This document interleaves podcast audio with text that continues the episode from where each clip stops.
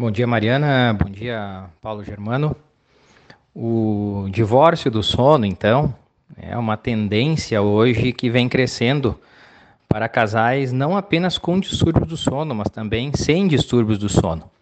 É, as gerações mais atuais elas vêm priorizando uma boa noite de sono ao invés da companhia de dormir junto. Eles preferem ter uma qualidade de sono melhor. Então, ele traz alguns benefícios nessa né, sistemática. É, realmente, assim, existem já comprovações de melhora de qualidade de sono. As pessoas acordam mais dispostas, têm um sono mais reparador e conseguem até uh, ter uma produtividade melhor durante o seu dia.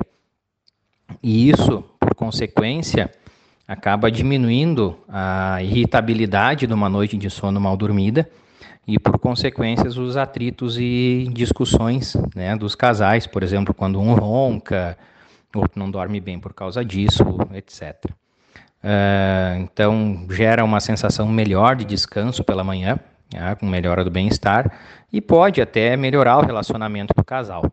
Então, seriam os, os grandes benefícios aí do, nesse sentido. Uma, umas não são desvantagens, mas são pontos a serem considerados também, né? Uh, pode acontecer de uma, de uma redução da intimidade, da, das, da própria atividade sexual do casal, né, que para alguns casais isso é importante, né, essa questão da intimidade, estar junto, próximo, contato ao dormir. Uh, pode aumentar também o, o, senso de separação e distanciamento emocional, e dormir em quartos separados, se não há um consenso entre o casal, isso pode aumentar o número de conflitos entre eles. Então, o importante realmente é haver um consenso, é o casal conversar, né, ter uma, uma boa comunicação, com empatia, com cooperação, e eles juntos né, descobrirem o que, que funciona melhor para eles.